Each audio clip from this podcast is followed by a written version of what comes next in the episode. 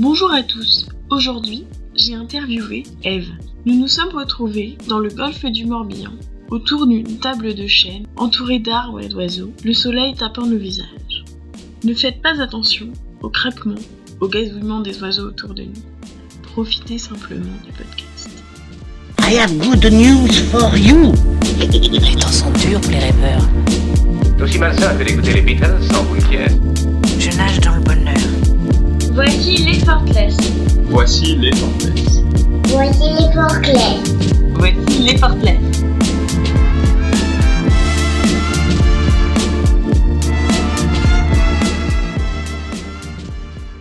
Bonjour Eve. Comment te présenterais-tu pour ce petit podcast? J'ai 22 ans. Euh, j'ai grandi à Paris. Je baroude un peu et je vis un peu partout en ce moment. Je me présenterai en disant que je suis quelqu'un de, profondément heureux ou en tout cas à la recherche permanente de mon bonheur intérieur et que ce bonheur intérieur passe euh, entre autres par euh, un effort de bienveillance envers le monde qui m'entoure et un engagement pour ce monde et cette humanité en laquelle je crois tant parce que je crois qu'il y a toujours euh, des solutions pour avancer vers un monde meilleur. Euh, quel est le dernier petit moment où tu t'es sentie heureuse Et je me suis sentie heureuse hier soir euh, quand j'étais en, vacances avec euh, tous mes copains en Bretagne. C'est un bonheur simple, un bonheur euh, du moment présent. Cette espèce de moment où tu t'arrêtes sur, euh, sur ce qui t'arrive et tu te rends compte qu'il y a tellement tout qui va et que c'est tellement une grande chance d'être entouré des gens que t'aimes et d'entendre tout le monde rire et que tu ris profondément à t'en faire mal aux côtes. Et, euh, et ça, c'est mon dernier moment de bonheur. Est-ce qu'il y a un lieu où tu peux être toi-même et heureuse? Alors, moi, un lieu que, que j'apprécie beaucoup, énormément, c'est le, le Zimbabwe. Alors, d'abord, le Zimbabwe dans son ensemble, parce que j'ai euh, j'ai vécu pas mal là-bas, euh, parce que j'ai monté une association là-bas il y a 4 ans. Donc, j'y allais tous les étés depuis 4 ans pendant deux mois. Et là, je reviens d'un stage de, de plusieurs mois là-bas. Euh, et c'est un endroit où je me sens vraiment bien parce que c'est là que j'ai appris à grandir euh, pour moi-même en dehors du regard des autres, ouais, à assumer mon, mon individualité, à l'accepter et à l'aimer. Et parce que j'aime là-bas, j'aime, le pays, je suis amoureuse de ce pays, de ses gens, de sa culture, de sa langue, de ses accents, de ses couleurs, de ses odeurs, de ses animaux, de ses, de, de tout, en fait. Et en quoi consiste euh, ton association? Alors, mon association, elle s'appelle Cinematella School. C'est une association euh, qui s'occupe, on est parti euh, d'une mission d'éducation au départ, donc dans un village de brousse, dans un parc national, le parc national de Hwange au Zimbabwe. Donc, on s'occupait, euh, c'était une mission d'éducation autour de l'école primaire du village. Et après, on s'est étendu au domaine de la santé et de l'environnement. Donc, on a un vrai travail main dans la main avec la communauté locale pour travailler en fait au développement de ce village de manière assez large, mais vraiment avec eux plus que pour eux. Quelles étaient tes missions? Alors c'est hyper varié parce que c'est une toute toute petite association, on est deux permanents. Donc on a des supports extérieurs mais on est deux permanents donc euh, à l'année c'est c'est de la com, de la récolte de fonds, euh, monter des nouvelles idées, des projets qui peuvent tenir, euh, estimer des budgets, ce genre de choses. Après sur place, euh, nous on est H24 au village, logés sur place. Le matin, on a eu beaucoup de missions de travaux, donc où là, bah, tu prends ton pinceau et tu te mets au boulot. Beaucoup de diplomatie aussi pour avoir des autorisations de faire ce qu'on a à faire. Travailler avec l'éducation nationale, c'est pas toujours évident, sachant que si l'école veut qu'on bosse pour eux, c'est pas forcément le cas de tout le ministère zimbabwéen de l'éducation. Et voilà, après on a donné des cours aux enfants, beaucoup des jeux éducatifs, euh, programme de parrainage, on a monté un potager, une infirmerie. euh, ce genre de choses. Trop bien. Et est-ce que au Zimbabwe, il y a un lieu où tu prends du bon temps? C'est à la fin un lieu à un moment précis, c'est-à-dire que c'est euh, quand on est au village, le village de Cinematella le soir, que la journée est finie, qu'on est heureux d'avoir fait ce qu'on a fait, qu'on est physiquement fatigué, parfois un peu psychologiquement aussi, on va euh, dîner chez nos voisins. C'est un vieux couple d'anglais qu'on a adopté comme nos grands-parents euh, aujourd'hui. Et, Ils ont et quel âge? Chez eux, ils ont 65 ans. Ils sont pas très vieux. C'est un couple d'anglais qui a émigré au Zimbabwe il y a plus de 40 ans et ça fait 10 ans qu'ils habitent dans ce village. Et, et eux nous ont adoptés comme leurs petits-enfants aussi à 1000%. Et et il y a ce moment où on est chez eux le soir, il fait nuit noire. Euh, Il y a plein d'étoiles, on voit la voie lactée, la croix du sud, on entend les animaux qui marchent dans la savane. euh, Et il y a Steve qui, qui nous explique dès qu'il y a un rugissement de lion à combien de kilomètres c'est et, qui, connaît tout. Et on entend sa voix avec son accent anglais qui est tellement pur et, euh, et, et Sue qui fait trop attention à nous, qui nous fait nos petits repas et tout. Et on partage un vrai moment complètement simple et qui a aucun enjeu. Et c'est ça qui fait la beauté de ce moment, c'est sa simplicité en fait. Et, et l'affection euh, humaine entre nous. Est-ce qu'il y a un voyage qui t'a marqué? Alors euh, j'ai de la chance parce que y a, y a- y a- j'ai fait beaucoup de voyages pour mon âge et ils m'ont tous marqué quelque part. Deux gros voyages qui m'ont marqué, c'est le Canada et le Zimbabwe. Parce que c'est bah, c'est aussi les deux endroits où je suis restée le plus longtemps, euh, qui étaient plus que des voyages, qui étaient un peu des, des expériences à l'étranger peut-être. Des moments de vie euh, Ouais, des moments de découverte des moments de vie. Le Zimbabwe, beaucoup par rapport à moi-même, c'est un peu ce que je disais tout à l'heure.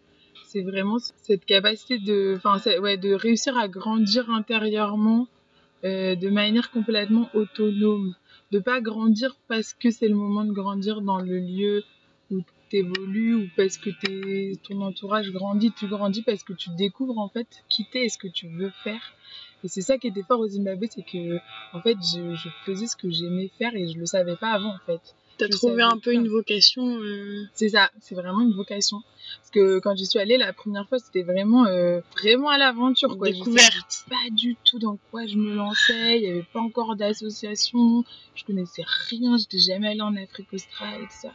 Et en fait, euh, c'est vraiment ça- cette vocation de- qui dont le voyage fait partie. En fait, le voyage fait profondément partie de ma vocation. Donc ça, c'était important. Et le Canada, euh, parce que au Canada, j'ai appris euh, les bienfaits de la solitude. C'est-à-dire? C'est-à-dire que euh, la solitude, c'était un concept très très lointain pour moi. J'avais beaucoup beaucoup de mal à être toute seule, à faire face à moi-même. C'est pas vraiment significatif dans ma lettre profond, mais je me rendais pas compte que ça pouvait être intéressant ou utile ou faire du bien. Et vraiment, euh, je suis arrivée, euh, je savais pas quoi. Moi, je croyais que ça allait se faire parce que, en fait, dans mon image, immédiatement, il y avait des gens dans mon expérience quoi. Pour moi, j'arrivais, paf, je rencontrais des gens, paf, avait des soirées, paf, avait des trucs. Et c'était toujours comme ça. Je viens d'une famille nombreuse où il y a toujours du monde à la maison, il y a toujours des gens qui passent, j'ai plein de cercles d'amis différents, euh, je fais plein de trucs tout le temps. Donc en fait, je suis jamais toute seule, même si j'avais quand même conscience de, ce, de cette difficulté que j'avais à, à être seule. Mais donc du coup, d'apprendre à être seule, parce que quand tu te retrouves dans un pays que tu connais pas, où tu connais personne, dans une chambre de 10 mètres carrés, bah il y a un moment où il faut accepter le fait d'être tout seul. Euh, donc mon corps a pas trop bien accepté au départ, j'étais un peu euh, malade et tout, ça marchait Ouais. pas très bien. Et en fait, euh, d'apprendre à aimer ça, quoi, à aimer être seule parce que c'est un moment que tu t'accordes à toi-même où tu peux faire plein de trucs en fait. Moi, je croyais que quand tu étais tout seul, tu t'ennuyais quoi. Oui, alors que fait, non. pas forcément. T'as découvert des activités que tu pouvais faire toute seule Bah, c'est même pas des activités précises, mais même le fait d'avoir une journée, par exemple, où t'as pas de programme dans ta journée.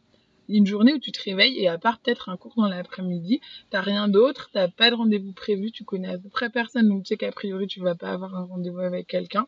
Et, euh, et juste, bah, t'es, li- t'es, c'est un sentiment de liberté intense parce que euh, bah, tu te réveilles, bon déjà tu te réveilles à l'heure que tu veux, et après tu te dis qu'est-ce que je vais faire aujourd'hui? Et là t'as une infinité de possibles devant toi où personne a à être d'accord ou pas avec ce que tu vas faire, où t'as à prévenir personne de ce que tu vas faire. Juste c'est toi ta vie tout seul, tu fais ce que tu veux et, et c'est ouf en solitude comme sentiment de liberté. Ouais. Donc voilà, ça m'a marqué pas mal. Trop bien. Alors, est-ce que t'as une anecdote particulière euh, et amusante à nous raconter? D'un voyage bah, au Zimbabwe. Un truc super euh, drôle et à la fois intéressant qui nous est arrivé, c'est qu'on était au, village euh, à Sinamatela. Et en fait, il y avait une jeune fille qui allait se marier euh, loin dans le pays, donc euh, personne du village pouvait aller à son mariage. Donc il y avait une espèce de fête pré-mariage. C'était un peu la dernière fois qu'elles allaient la voir avant qu'elle se marie et tout, qui s'appelle une kitchen party. Donc nous, on a été invités, chose qui est ouf. Enfin, nous, on était trop contentes parce que ça a montré que les femmes, elles nous acceptaient vraiment dans leur communauté de femmes. Et, donc c'était une fête réservée aux femmes, ça c'est important de le dire. Donc on avait rendez-vous euh, à l'école, euh, qui est un peu la salle de réunion, quoi. On avait rendez-vous à l'école, euh, on savait pas trop à quoi s'attendre, on savait qu'il fallait ramener des plats et un torchon. Donc en fait, euh, Kitchen Party, on s'est dit, bah être des cours de cuisine pour la future mariée, enfin un truc de ce genre-là sans vraiment savoir, mais voilà, sachant que l'école est en plein milieu du village, enfin voilà. Et là, on arrive dans cette salle où il y a toutes les femmes du village, donc que nous on connaît toutes, on les connaît soit directement, soit par leur mari, quoi. On sait qui est qui, la femme de qui, euh, quels enfants et tout ça. Et on voit qu'il y a des rideaux aux fenêtres et tout ça, machin, donc euh, truc un peu intimiste, on sait pas trop ce qui va se passer, on s'assoit sur des bancs, on nous donne un programme où il y a écrit euh, prière, discours, prière, discours. Donc les prières commencent, on loue Dieu et tout ça, euh, ok, super. Et là, les discours commencent. Et en fait, le but était d'apprendre, de montrer même à la future mariée euh, toutes les positions sexuelles possibles et imaginables, satisfaire le mieux son mari. Et il y a cette espèce de, de fossé culturel où tout d'un coup tu vois la grand-mère euh, que tu vois tous les matins devant l'école avec ses petits enfants qui est trop mignonne et tout, qui est carrément allongée par terre sur un paréo à faire des, des démonstrations de position sexuelle quoi. Donc euh, hyper gênant pour nous parce que culturellement Parce qu'on n'a pas euh, l'habitude. voilà, on n'a pas du tout l'habitude et hyper gênant parce qu'on a des relations presque professionnelles avec beaucoup de ces femmes et que là on je sais pas on connaît leurs maris on connaît leurs enfants il y a des trucs enfin c'est c'est un peu trop quoi pour nous et ce moment où à la fin euh, pour nous ça devient ça dure trois heures hein, quand même c'est toutes les femmes c'est long quand même. c'est long. et encore on est parti avant la fin on est parti avant la fin bah ça devenait pesant presque comme euh, enfin et, et ce côté où on sait que la future mariée en fait elle connaît mais c'est- traditionnellement il faut le faire quand même après, il y a aussi tout le truc de satisfaction du mari qui nous nous parle pas du tout, du genre euh, pour satisfaire ton mari, tu dois le remercier à la fin, tu dois le faire tous les jours, t'es prête tous les jours et tout. Et voilà, et ce truc hyper sexuel, vraiment euh, cru quoi, vraiment cru. C'est ça quoi la kitchen party. Et, et nous on s'y attendait pas, mais pas du tout. Et, à la fin, euh, la, nana qui, qui guidait la réunion, qui se retourne vers nous, qui dit vous en France, vous faites comment? Vous voulez nous montrer? Et nous, on était, mais pas possible. Et là, elle répond, ah oui, euh, parce que vous, euh, en France, culturellement, euh, vous êtes trop prude par rapport à la sexualité pour faire ça. Et en fait, euh, c'est marrant parce que ça pose cette question-là. Finalement, elles, elles en parlent jamais. Mais quand elles en parlent, c'est 1000% complètement cru. C'est limite si on n'était pas tous à Walp à se montrer les trucs. Et en même temps, euh, nous, on en parle hyper librement. Enfin, pour beaucoup Oui. d'entre nous, en tout cas à notre génération et tout, entre nous. Mais jamais on irait jusque-là. Jusqu'à montrer des positions sexuelles euh, avec ta grand-mère. quoi. allongé par terre, intergénérationnel et tout, enfin assez, assez hallucinant. Voilà, et je me rappelle de revenir euh, chez nous et qu'on avait un volontaire, un garçon du coup qui avait pas été invité et qui nous dit alors, et lui il était toujours sur ce truc de cuisine et de casserole quoi. Et là on lui dit et on était tous mais complètement euh, hallucinés quoi, hallucinés. En même temps expérience sociologique vraiment intéressante. Hein. Et le lendemain tu les recroises, elles sont là, elles font leur boulot, elles te sourient, c'est comme si jamais rien s'était passé quoi c'était intéressant et rigolo quelque part aussi. Bah, c'est pas habituel. Ouais, c'est très inhabituel et, et c'est ce caractère inattendu en fait. Je pense que si on avait su à quoi s'attendre ou si en disant autour de nous, ah, on va à une kitchen party, on nous avait dit ah bah c'est comme ci comme ça. Mais là on était vraiment sur le truc de faire la cuisine quoi. Donc on est arrivé là-dedans euh, Surprenant. surprenant et, et ces trucs complètement interdits aux hommes aussi où euh, on a eu un problème de sono à un moment donné, il y a un homme qui a dû rentrer dans la salle pour réparer la sono et là tout le monde s'est mis à prier Dieu, louange et tout. Donc je sais même pas si les hommes sont conscients de cette tradition inter euh, féminine en fait ou je sais pas très bien mais euh, c'était spécial, euh, ça nous a beaucoup marqué. ouais. Faudrait que tu leur demandes. Ouais. Alors, est-ce que t'as une musique pour te détendre ou te dynamiser?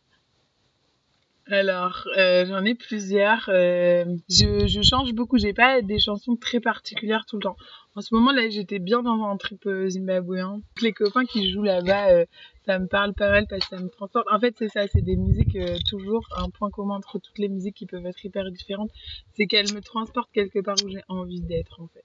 C'est ça qui va me faire du bien. Euh, et là, en l'occurrence, en ce moment, qui est trop drôle, c'est une, une chanson d'un copain euh, du Zimbabwe qui euh, chante une chanson sur les singes. Genre vraiment, il a un humour qui moi me fait mourir de rire. Et à la fois c'est une chanson et à la fois c'est vraiment un, un délire humoristique quoi. Donc ça pour euh, pour me dynamiser, ça me fait bien rire. L'ensemble de ces chansons sont assez drôles et me dynamisent bien. On l'écoutera Euh, après ta réponse. Super. Après, euh, ouais, pas, je suis pas mal en ce moment dans les chansons d'Afrique qui sont dans des langues que je connais pas, qui ont beaucoup de percussions et qui me font voyager et en même temps qui me font penser où j'ai pas besoin de m'attacher aux paroles euh, parce qu'en fait je les comprends pas. Donc je suis déjà déculpabilisée de faire un effort pour comprendre ce qu'il dit et d'office. Tu restes sur la Ouais. rythmique et sur euh, ce que tu ressens, La- plus que ouais, sur c'est que ça. ce que tu comprends. La parole est une musique du coup, parce qu'en fait, comme elle, de- elle a plus un sens, elle est musique. Et, euh, et donc sur ça, C'est une mélodie. Ouais, c'est une mélodie. Et donc ça, j'ai euh, Oliver Mtukudzi qui est hyper connu, mais euh, que, que j'ai découvert il y a pas longtemps, que j'aime bien. Euh, Sabou de Victor Démé, c'est une chanson que j'adore. Euh, Enfin voilà, un peu percu. Qui est plus calme. Qui est plus calme, ouais. Plus méditatif, un peu, ça m'accompagne, ça m'apaise, plus apaisante, je dirais. Plus apaisante. Voici donc un extrait de Baboos and Monkeys, Black Mamba Man. One day my friend asked me if I could catch a monkey. Said there's many ways to do my friend. He said, could I do it? I said I would run through it. Here's a few methods I recommend. But it's baboons and monkeys. I know how to catch these. Searching for new thrills. That's how I acquire these skills. Baboons and monkeys. I know how to catch these. Searching for new thrills.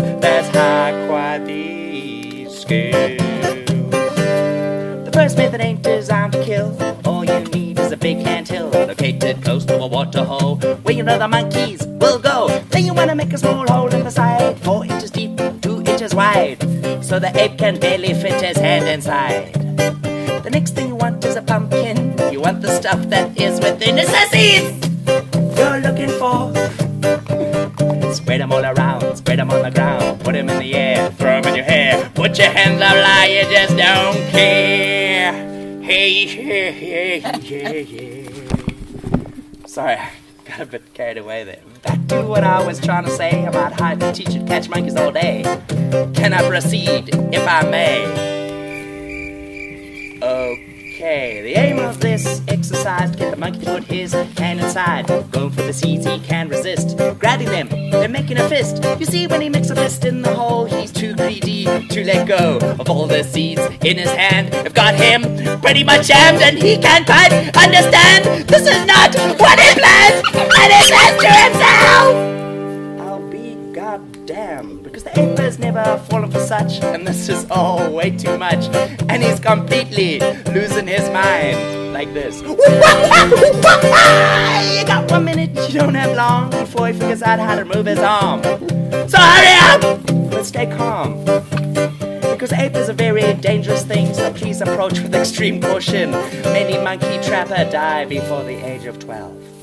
Cause it's baboons and monkeys. I know how to catch these. Searching for new thrills. That's how I acquired these skills.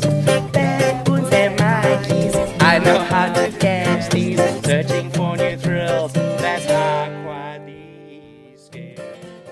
Et tu parles des langues euh, du Zimbabwe? Euh, ça serait beaucoup dire que je les parle. J'étais avec ma copine Bertie qui a fait l'assaut avec moi, qui, qui est meilleure que moi en, en langue, très clairement, et qui a beaucoup plus pratiqué et fait plus d'efforts aussi que moi, hein, soyons très honnêtes. Moi, j'ai un peu ce défaut de j'adorerais parler, mais l'effort pour le faire, euh, ça se délite vite en fait. Et donc voilà, on parle un peu. euh, déjà de parler un tout petit peu, c'est déjà un gros impact euh, dans nos relations sur place, euh, de voir que Ça apporte plus pour les relations humaines et euh, Ouais, avec euh, professionnelles du coup. Professionnellement, ouais, clairement, clairement plus euh, parce que c'est quand même. En fait, eux, ils ont leur langue dans la première langue officielle du Zimbabwe, c'est l'anglais. Donc personne professionnellement a besoin de faire un autre effort que l'anglais parce que l'anglais c'est, c'est la base, quoi, vraiment la base. Donc eux, ils sont habitués à travailler en anglais tout le temps. Et quand ils voient que tu parles quelques mots de Ndebele ou de Shona, Il y a vraiment autre chose qui se met en place, quoi. Enfin, ça les fait rire vachement, ça les fait rire. Parce qu'en plus, en NDBL, il y a plein de, sons euh, que nous, on a, enfin, qui sont des clicking sounds, en fait, où tu as des lettres ensemble, elles font un son. Par exemple, tu as des mots, on a un enfant au village qui s'appelle C'est son prénom. Donc à chaque fois qu'on l'appelle, on va pas l'appeler Nobani, on va l'appeler Mwambani. Mais en fait, c'est, enfin, c'est plein, il y en a trois différents. Euh, moi, je t'avoue que je fais pas complètement la différence. Et là, sûrement, c'est un Zimbabwe en m'entend, il se fout de ma gueule, quoi. T'essayes, il y a quand même cette bienveillance, euh, ça les fait beaucoup. Et ouais, donc un peu, un peu de NDBL, parce qu'on est dans une province NDBL. Donc on est plus parti sur le NDBL. Après, on a eu pas mal de copains Shona euh, pendant notre stage là. Donc, euh, donc un peu de Shona. J'aimerais bien. J'ai reçu un, un dictionnaire de NDBL anglais. Trop bien. Donc, euh, ouais, mais je le regarde pas encore. Mais ça viendra, ça viendra. Ça viendra quand tu partiras habiter là-bas. Voilà. Quand je suis habiter là-bas en vélo, c'est pas cool. Euh, Est-ce que tu as une Madeleine de Proust? Madeleine de Proust. Euh, Madeleine de Proust, j'en ai plein. Sûrement plein en fait. C'est des petits flashs. Je, j'en ai pas un précis qui me vient comme ça, mais je sais que je marche beaucoup au son et aux, aux odeurs un peu, mais beaucoup au son des voix en fait. Par exemple, euh, des gens que je connais, en fait, je connais leur voix et tout, mais le moment où je l'entends, tout d'un coup, ça me rappelle tout, euh, tout un aspect de mon enfance. Je vais pas dire toute mon enfance globale parce que c'est vraiment juste un aspect selon l'aspect auquel cette personne est liée. Mais là, récemment, j'ai revu un vieux, un vieux pote de mon papa que j'avais pas vu depuis une éternité. Et en fait, je l'aurais reconnu hein, physiquement, mais, mais sa voix, quoi. Enfin, je serais arrivée pas être au, en téléphone au parleur avec lui, je savais que c'était lui, quoi. Vraiment, c'était sa voix. Et, et à la fois, j'étais toute petite fille et, et à la fois, il y avait cette espèce de bienveillance qui était liée à la paternité un peu, mais enfin, Oui. et ça arrive avec plein de, plein de copines de maman qui viennent aussi. Je, quand j'entends leur voix, tout d'un coup, euh, elles sont liées. Je sais pas comment expliquer très À des instants mais- particuliers de ton enfance? Ouais, ouais, ouais. Mais qu'en même temps, je pourrais pas complètement pointer le doigt dessus, c'est des ambiances d'enfance. C'est-à-dire que, par exemple, euh, ma maman, elle a plein de cercles de potes différents, bah, les voix de tel cercle vont me ramener dans moi, enfant, dans ce cercle de potes-là, quoi. Et, et du coup, à, à- comment ma maman, elle était dans ce cercle de potes-là par rapport à l'autre. Enfin, il y a tout un truc. Et du, du regard qu'on portait sur moi en tant que petite fille, et euh, les voix, ouais, les voix des gens, ça marche vachement bien. Après, des odeurs un peu. J'en ai pas spécialement qui me viennent là, mais euh, quand on arrive dans une vieille maison, on n'a pas été depuis longtemps, t'as vraiment l'odeur de qui porte toutes les années qui t'ont qui t'ont vu passer dans cette maison. euh, euh, l'odeur du feu de bois, c'est une odeur forte dans mes souvenirs parce que c'est pas la- l'enfance enfance, mais c'est un côté très rassurant de si un peu enfance quand même. On part en vacances avec mes parents. C'est les vacances, on est que en famille, c'est le bonheur, on fait un feu dans la cheminée, c'est le feu de bois. Tu rentres au collège, tu sens la saucisse grillée, mais tu que c'était les vacances. Et... Voilà. Et je pouvais garder un peu le, un bibet de bois pendant plusieurs jours pour me sentir toujours en vacances. C'est hyper mignon. Alors, est-ce que tu as une passion dans la vie? J'aimerais répondre à cette question que j'en ai plein. Euh, j'aimerais, euh, j'aimerais, ouais, je crois que je suis quelqu'un d'assez passionné, de manière générale. Euh, j'ai grandi baignée dans les activités manuelles, mais après je suis hyper, euh, j'ai une formation qui a en plus accentué ce truc où je suis hyper pluridisciplinaire, donc euh, c'est pas hyper Comment tu décrirais ta formation ben, j'ai fait une licence en humanité, donc en fait c'est une licence où on a plein de matières différentes. On a deux grands axes qui étaient la philosophie et la théologie, et après euh, plein d'autres trucs, euh, du droit, euh, de la socio, de la psycho, enfin des langues, et, et donc ce côté où et c'est ça en fait quand je suis sortie du bac, moi c'était j'aime tout. Mais c'est je veux tout faire en fait c'est pas je veux rien faire c'est je veux tout faire et encore aujourd'hui je vois ma vie et je me dis mais ça va être trop court pour faire ce que je veux faire donc donc même si je suis passionnée de ce que je fais à chaque instant enfin à chaque instant c'est beaucoup dire hein, je suis un être humain comme les autres mais j'ai pas euh, d'éléments qui me définissent particulièrement, je crois pas. Enfin, j'ai fait, par exemple, j'ai fait de la poterie pendant 10 ans. Je sais que pendant ces 10 années-là, j'étais passionnée. Aujourd'hui, j'ai pas du tout le bagage en céramique pour dire je suis une passionnée de poterie parce que ça fait plus partie de ma vie actuelle. Mais, euh, mais je suis passionnée. En, ce moment, je dirais que je suis passionnée par, euh, par la société qui m'entoure, parce qu'elle va devenir et comment, dans quelle mesure on est acteur de ce que cette société va devenir, moi comme les autres?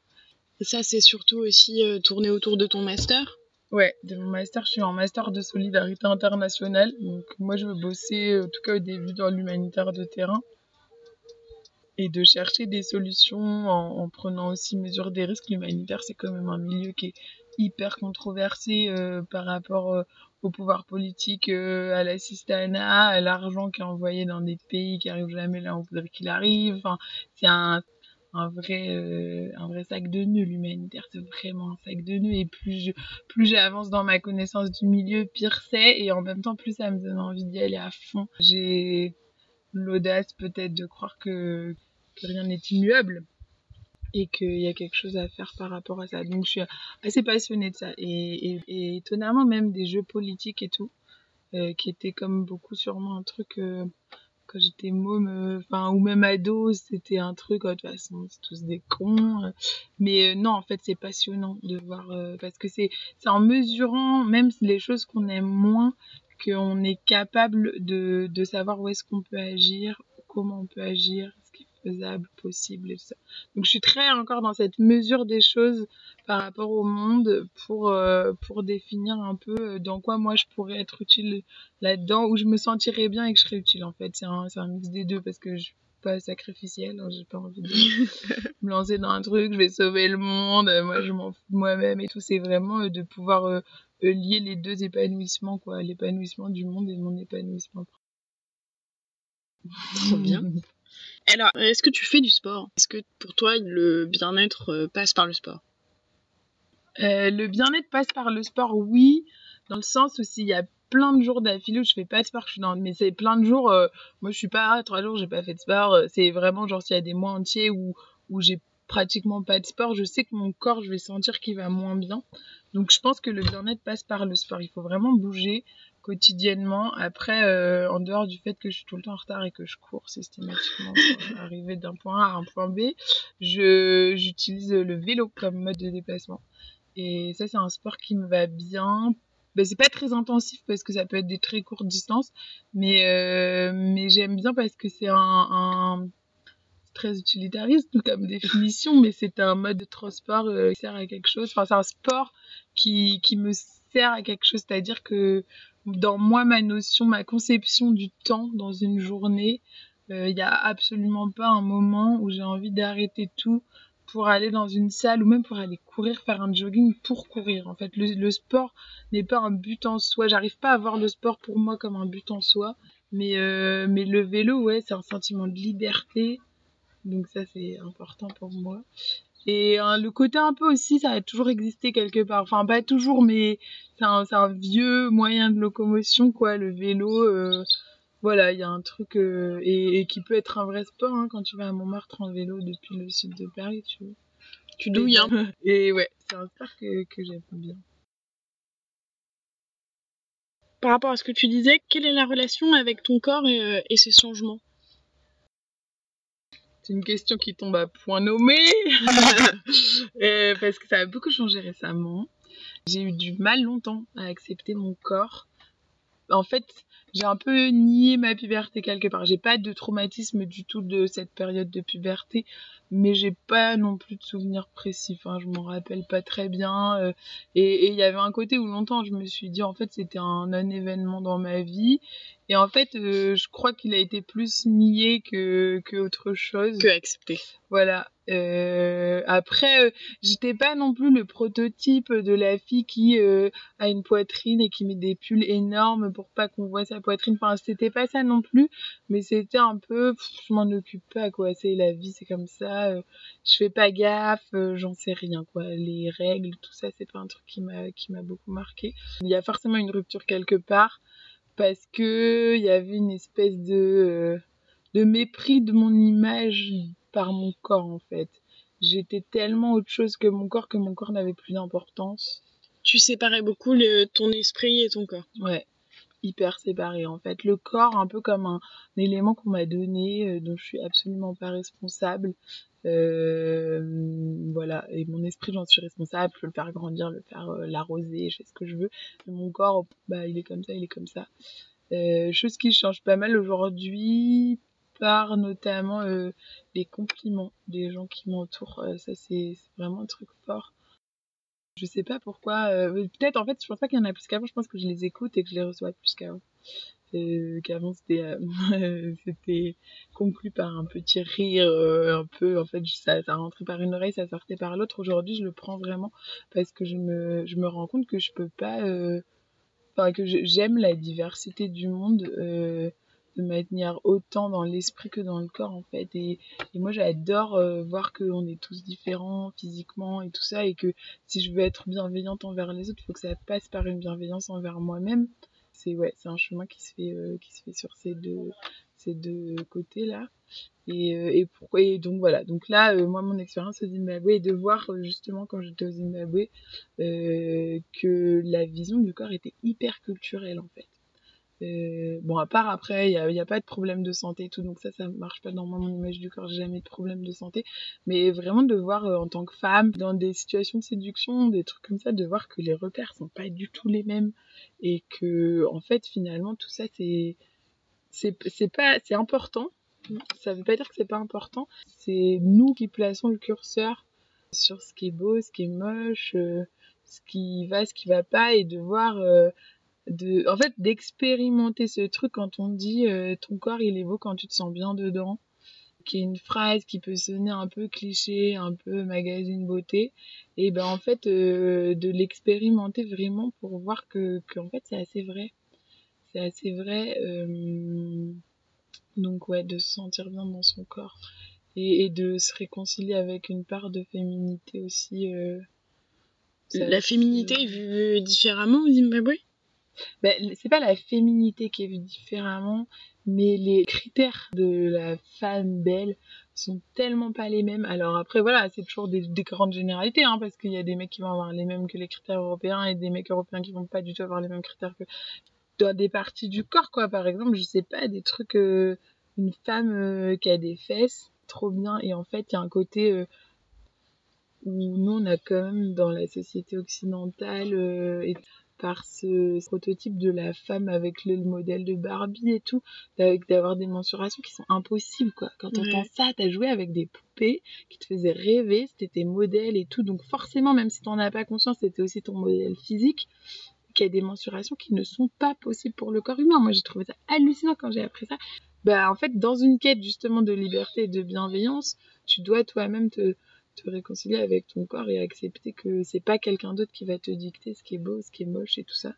Et que si ça plaît pas à quelqu'un, ça plaira à quelqu'un d'autre. Et de toute façon, on peut pas plaire à tout le monde. Et, tant qu'on se plaît à soi-même, c'est le, premier pas. Alors, qu'est-ce que tu penses du, du bien-être marketing qui impose euh, une routine euh, healthy, bien manger, pas faire d'excès, faire du sport? Alors, euh, dans, un, dans une recherche de bienveillance, je dirais que ça ne. Juste, je lis pas. En vrai, c'est pas tout à fait vrai parce que c'est un truc que je méprise un peu quand même. Tu ressens une pression? Non, je crois qu'aujourd'hui, je suis vraiment détachée de cette pression-là. Enfin, ça me parle pas, c'est pas mon monde, c'est pas mon univers. Après, j'ai quand même un peu de mépris pour ça dans le sens où. Euh, ça peut être, pas toujours, il y a sûrement des choses qui sont très bien faites et je m'y connais pas du tout assez, mais, mais ça peut être un moyen aussi de véhiculer des idées toutes faites sur ce que c'est d'être belle et tout, qui me, qui me vont pas trop parce que je crois qu'on est, euh... enfin voilà, c'est nous-mêmes et les gens qui nous aiment qui vont nous dire euh, ce, qui, ce, qui, ce qui est ce qui est bien en fait, ce qui nous rend bien, surtout nous-mêmes en fait. Le bien-être, personne ne peut me, surtout pas un magazine ou un, une société anonyme va me dire euh, comment me sentir bien. Après, euh, sûrement découvrir des choses par ça, mais j'avoue que je suis, je suis pas du tout connectée à cet univers-là, vraiment pas. Euh, je suis pas sur les réseaux sociaux à part Facebook et c'est pas du tout le genre de truc auquel je m'abonne. Euh, je suis pas du tout consommatrice sur la mode, euh, produits de beauté, tout, pas, pas trop mon truc quoi. Mais, euh, mais voilà, je suis dans une famille de quatre filles où je vois passer plein de trucs et il y a des trucs qui sont chouettes, qui sont rigolos, qui sont machins, hein, mais ça fait pas partie de mes, mes, mes choses qui m'importent. Malgré ça, est-ce que tu t'es fait un, un achat bien-être récemment? Euh, je crois que mon dernier achat bien-être, c'était la robe que j'ai achetée pour le mariage de ma sœur. Qui est un achat bien-être un peu paradoxal. Alors, il faut savoir que moi, j'achète absolument jamais de vêtements. C'est-à-dire vraiment jamais. C'est-à-dire que parfois, j'ai des t-shirts qui sont tellement pourris que ma mère a honte que je sors dans la rue comme ça, donc elle va m'en acheter quoi. Mais avant ça, euh, voilà, aujourd'hui on est plein et tout ça parce que j'ai une maman euh, qui est super et, et qui fait attention à ce genre de trucs. Euh, moi toute seule, clairement pas. Ça fait pas partie de mes dépenses et de ce que je vais faire. Donc voilà. Et, et en fait, cette, donc cette robe que j'ai fait faire pour le mariage de ma sœur, que, donc était une robe sur mesure que j'ai fait faire au, marché de Victoria Falls. Et déjà pour moi, la notion de sur mesure, en fait, ça faisait me rappeler que je venais quand même de loin. Parce que dans le sur mesure, ça peut paraître loin pour certains, mais il y a une relation au corps qui est, forte en fait. Puis là, t'es dans un marché public où il y a tout le monde autour et tout. Bon, t'es pas du tout à poil, hein, t'es habillé, mais, mais voilà, on prend tes mesures euh, et tout ça. Et, de choisir en fait un tissu, tout ça qui serait bien sur moi, quoi. Donc j'étais avec des copines et, euh, et ce qui me va bien au teint, euh, ce qui me va machin. Et c'est tellement pas, euh, c'est tellement, tellement loin de ce que je suis habituée à faire que en fait, je me suis pris au jeu. Et j'ai réussi à me prendre au jeu sans être bloquée en me disant il faut que je fasse cette robe parce que parce que tous les jours j'appelle maman elle me dit qu'il faut que je la fasse et puis parce que je saurais pas euh, quand je serai en France et tout. Et non en fait je me suis dit bon ben quitte à le faire que ce soit un moment sympa et ça l'a été vraiment. Et, et c'était réussi je crois parce que le mariage n'étant pas passé il y a quand même euh, quand même euh, beaucoup de gens qui l'ont vu et qui, qui l'ont trouvé super. Et moi je me, je me, je me trouve super dedans en fait. C'était un achat bien-être quelque part Est-ce que tu as euh, une routine bien-être particulière, des rituels?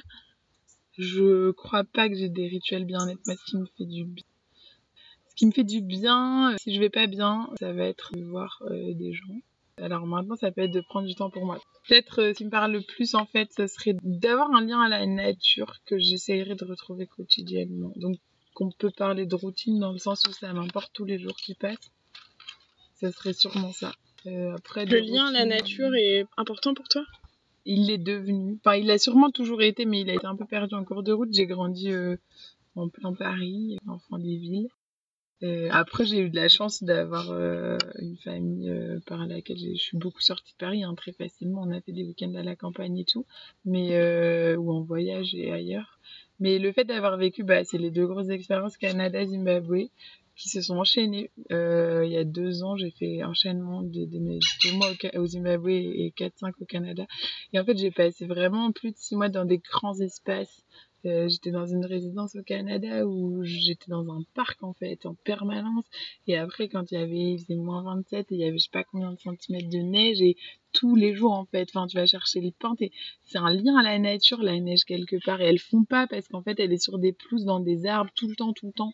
Tu traverses des petits bois pour aller à ton bâtiment de cours t'as le grand euh, le fleuve Saint-Laurent. C'est une petite ville Québec euh, donc j'avais j'avais vraiment ce lien à la nature. Et au Zimbabwe dans le village on est en plein milieu d'un parc national protégé. Donc ce lien à la nature j'ai découvert en fait à quel point il était important pour moi. Et aujourd'hui j'ai vraiment besoin de le retrouver ce qui pas très facile à Paris Euh, mais ouais j'en ai j'en ai vraiment besoin pour mon bien-être je sais que quand ça fait trop longtemps avant je le savais pas avant j'arrivais à la campagne après plein de semaines à Paris et je me rendais compte en arrivant que c'était ça que je voulais. Maintenant, je suis capable de le dire à l'avance, de me dire en ce moment c'est ça que je veux, donc de faire en sorte que ça arrive et de partir un week-end.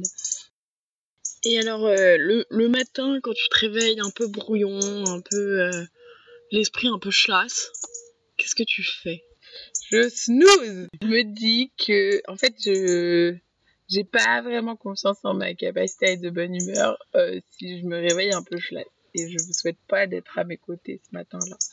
Donc, je crois que la meilleure solution, c'est d'évaluer euh, dans quelle mesure je peux me rendormir et les conséquences que ça peut avoir sur ma journée. Et à la fin, s'il y a plus de plus que de moins, c'est que je peux snoozer. Que, alors parfois, c'est pas possible, hein, mais est-ce que le fait de perdre deux heures de cours, mais de gagner tout le reste de la journée en bonne humeur et en concentration, c'est pas mieux?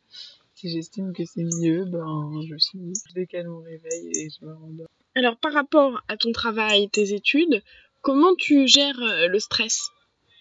Je dirais bien mal, voire très mal.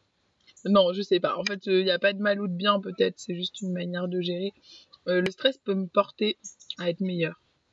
Donc, je, je refuse pas le stress et même quelque part, inconsciemment, je le cherche. Tu cherches le stress Je cherche le stress, ouais. C'est-à-dire? Je pense que je cherche le stress dans la dans l'action de dernière minute. Quand on me donne sur un plateau d'argent tous les éléments possibles pour que ça se passe bien, calmement, sereinement et dans les temps, je vais réussir à trouver le petit truc qui envoie tout en l'air et qui fait que dix jours avant, je suis en panique totale. euh, Et le stress, c'est une pression qui me fait, me fait bouger, en fait, vraiment, quand j'ai plus le choix. Que par rapport à ma vision du monde, j'aime avoir le choix et tout. Et ça m'énerve, en fait. hein. Je, suis, vraiment chiante, stressée. Je suis très, très chiante. J'en ai complètement conscience. Je n'ai pas encore trouvé de solution pour faire autrement. Donc, pour l'instant, aux grandes dames de, de l'ensemble de ma famille, je fonctionne encore comme ça. Très dernière minute. Et ce qui est un peu frustrant parfois, parce que je découvre... euh, je suis très ce prototype étudiant qui découvre ses cours à la fin du semestre pendant qu'il révise ses partiels. Et parfois, ça m'intéresse vraiment vachement, quoi. Et je me dis, waouh, j'aurais pu faire un truc de malade et tout. Mais en fait, euh, ben, j'ai fait un truc euh, qui est passé, quoi. Et ça passe toujours, en fait. Ça passe toujours. J'ai jamais eu cette claque de la vie qui me dit, hey, aujourd'hui, ça passe pas. Ça peut encore arriver avant la fin de l'été avec mon mémoire, mais je, je, je suis encore confiante. Et euh, j'ai j'ai que 5 mois et demi de retard après tout, donc euh, tout est possible. J'ai plein d'exemples qui m'ont fait que c'était possible. Parfois, je me rassure un peu comme ça. Et j'augmente le truc, je suis tellement dans la merde, alors qu'en fait, je le suis pas encore tant que ça. Et s'il y a une ou deux personnes qui me disent euh, Ah ben moi c'était pareil, bah alors tranquillou pilou. Donc le, le moment de dernière minute, c'est comme ça que je gère le stress. Après, euh, sur un stress pour les oraux et tout, je crois que l'entraînement, ça m'a beaucoup aidé. L'oral, moi, au, niveau, au moment du bac, c'était l'angoisse absolue, mais la terreur. Et là, pour le coup, ça me portait pas dans le bien. Et en fait, j'en ai fait énormément en licence. Et du coup, je gère vachement mieux l'oral. Donc, il y a ce côté de pratique qui est important. Et par rapport à ton boulot au Zimbabwe, il y a, il y a beaucoup de stress quand même quand dans une association, dans des relations professionnelles, ou ça va? Bah, en fait, le problème, c'est qu'en en soi, ça pourrait aller très bien. Mais je crois que je, je vais pas m'engager pour elle. hein, mais j'aurais tendance à dire que l'ami qui fait cette asso avec moi fonctionne un peu pareil que moi sur ce truc de chercher le stress. Donc on se retrouve assez régulièrement dans la merde de dernière minute, mais c'est vraiment les montagnes russes, quoi. Donc on a des moments où c'est euh, hyper cool, chill total, on fait pas grand chose pendant quelques semaines, et puis tout d'un coup, et ça tombe évidemment. en Tout tombe temps, dessus. C'est ça, tout tombe dessus. Mais évidemment, sinon ça serait pas drôle, c'est qu'à la fac tout tombe dessus. Et donc en fait, t'as trois mois pépouze, tu fais que voir tes potes. Puis là, t'as un mois où tu te dis, c'est pas possible, le monde est vraiment pourri, tout tombe en même temps. Alors qu'en fait, c'est juste toi qui as fait de la merde pendant trois mois. Mais ouais, et je crois qu'on fonctionne un peu pareil. euh, donc euh, on, on- on fonctionne un peu comme ça. Après sur place c'est c'est pas très stressant quotidiennement. On a des petits coups de stress quand il y a un truc qui marche pas, mais c'est c'est vraiment paisible. hein. C'est plus à la mode zimbabwéenne. Le rythme est vraiment euh, changeant entre Paris et le Zimbabwe. Ouais, le rythme carrément changeant. Ouais, carrément. Il y a un côté où, c'est beaucoup moins grave quoi. À Paris, euh, mais ça joue pour nous aussi. Hein, mais les gens sont comme ça à Paris. Moi, il m'arrive des trucs qui ont aucune importance. C'est la fin du monde. Au Zimbabwe, c'est c'est plus cool. T'as l'impression que le temps est plus long. Tu peux faire plus. Enfin, il y a une espèce d'infinité du temps. Le temps est pas le même et ça me va bien comme rythme en fait. Il y a un côté, euh, tu donnes rendez-vous à quelqu'un, euh, ben si tu peux pas y aller, c'est pas grave. Tu iras le lendemain, il sera là aussi quoi. Enfin, c'est c'est pas grave en fait. Il y a ce côté où c'est pas grave. Ça arrivera quand ça arrivera et le rythme Plus change. tranquille. plus tranquille, ouais, nettement plus zen. Et alors, le week-end, euh, est-ce que tu as des activités particulières pour profiter de la vie? Je vais voir mes copains. Le week-end, je vais voir mes copains. Euh, en fait, c'est un peu nul parce que je les vois euh, aussi un peu toute la semaine. Je profite de la vie un peu tous les jours. Euh, mais ils sont plus dispo le week-end parce qu'ils sont parfois plus raisonnables que moi, pas toujours. mais euh, ouais, donc non, le week-end, si, c'est le moment où tu peux retrouver tout le monde et sortir, mais sans culpabiliser d'avoir cours à 9h le lendemain. Donc ça donne quand même une autre dimension au truc où tu peux plus euh, te lâcher un peu. Ouais, j'ai quand même des week-ends qui peuvent être euh, beaucoup orientés sur le soir, quoi. Mes journées de week-end, elles sont pas très 9h, 18h, elles sont plus euh, 14h, 2h. c'est plus ça le rythme. Pas spécialement très tard, mais, mais ouais, ça s'oriente plus sur qu'est-ce qu'on va faire ce soir. On se retrouve. Et tu vas dans les bars en soirée euh, Ouais, je suis pas très boîte. Moi, je suis bien avec mes potes, pas que pour moi, enfin, c'est ouvert, mais je veux, quand je suis avec eux, je veux les voir, quoi. J'ai pas envie d'être dans une boîte où euh, c'était ouf ce qui nous est arrivé, mais en fait, on s'est pas vu de la soirée. Euh, ça me parle pas. Moi, j'aime bien, il y a le côté un peu chill, quoi.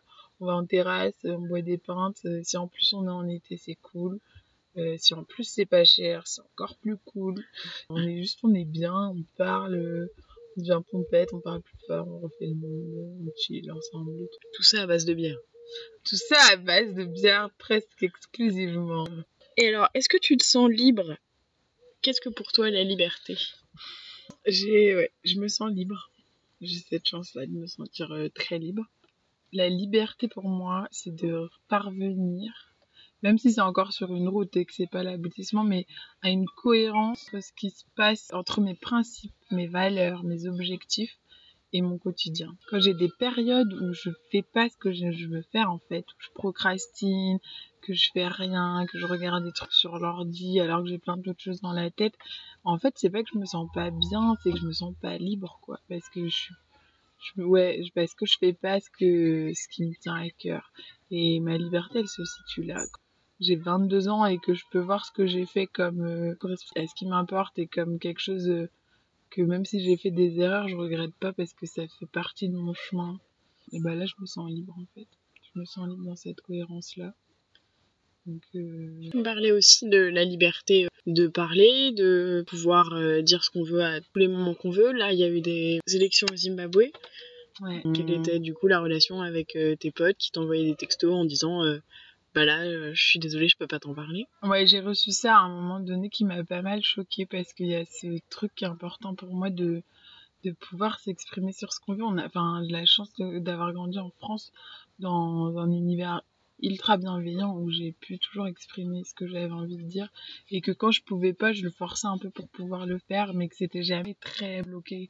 Ouais, ça c'est du coup la non-liberté dans le rapport à l'autorité qui est hyper difficile pour moi, le, le rapport à l'autorité est vraiment lié à un manque de liberté et j'arrive pas encore, même si j'ai conscience que ça existe, à voir euh, une liberté sous autorité. Pour moi, c'est impossible, quoi. Enfin, vraiment. C'est-à-dire Bah, C'est-à-dire que je, je suis euh, libre de faire ou pas faire quelque chose, mais si on me dit de le faire ou de pas le faire, j'ai besoin encore de prouver que je suis libre de faire l'inverse de ce que tu me dis, quoi. Vraiment. Tu te braques contre l'autorité?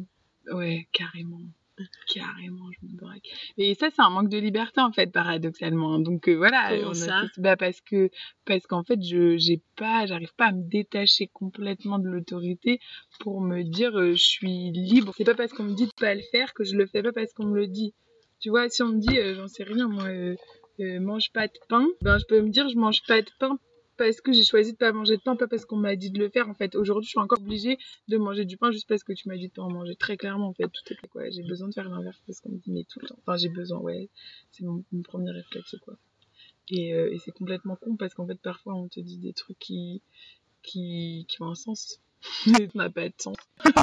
mais ouais, donc je suis encore complètement euh, ces trucs de contrarier l'autorité, euh, m'envoyer bouler parce que, euh, parce que ma liberté se situe dans cette capacité à, à dire non. à Comment tu gérais cette liberté pendant les euh, 37 ans de dictature républicaine de Mugabe au Zimbabwe Si tu ressentais ouais. cette pression, t'es Mhm. imposée à toi ou à tes amis? euh, En fait, je la ressens pas directement sur des individus parce que j'étais entourée de gens relativement libres dans leur tête. Au village, ils sont tellement à part, ils sont tellement paumés qu'ils vont pas vraiment partir. Nous, on n'allait jamais à la capitale. Donc, on n'a pas vraiment senti cette espèce d'oppression. Et, idéologiquement, le, village de Sinamatela était pas oppressé par le, régime de Mugabe. Après, euh, ouais, il y avait euh, quand même ce truc où euh, il pouvait y avoir des espions, on avait, Des espions? ouais, il y avait au village des mecs qui venaient six mois qui étaient rangers envoyés. En fait, c'était des mecs envoyés par le parti pour voir qu'il n'y ait pas de voilà de mouvements d'opposition qui se mettent en place ou des trucs comme ça.